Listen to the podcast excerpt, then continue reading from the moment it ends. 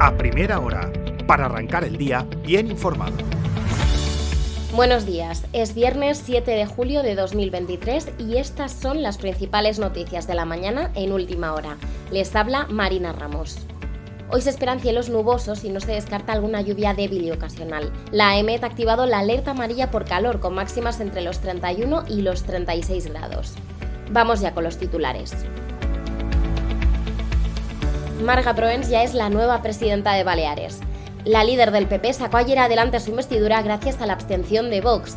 Gobernará los próximos cuatro años en minoría tras llegar a una serie de acuerdos previos con la formación que lidera Santiago Abascal. Y durante la sesión de investidura, representantes de 28 organizaciones de distintos sectores se concentraron muy cerca del Parlamento para mostrar su rechazo al acuerdo entre PP y Vox. La Obra Cultural Balear, la Federación de Asociaciones de Vecinos de Palma o la Unión de Payesos, entre otras, creen que las medidas firmadas amenazan con dinamitar los consensos y hacernos retroceder 40 años.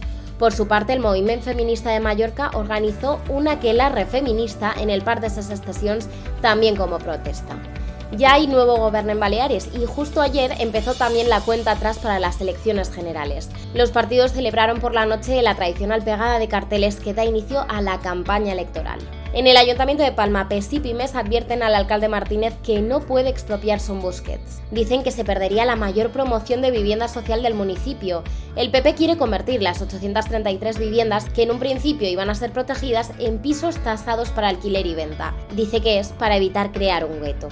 Y ola de peticiones de licencias VTC en Baleares. Se han presentado más de 2.000 peticiones en cuestión de semanas. El Tribunal Europeo tumbó la norma que prohibía servicios como el de Uber en Baleares y desde entonces está dando un auténtico boom de peticiones. La Administración de momento las está denegando de forma sistemática porque se ha alcanzado la ratio máxima de la ley vigente, una licencia de VTC por cada 30 taxis.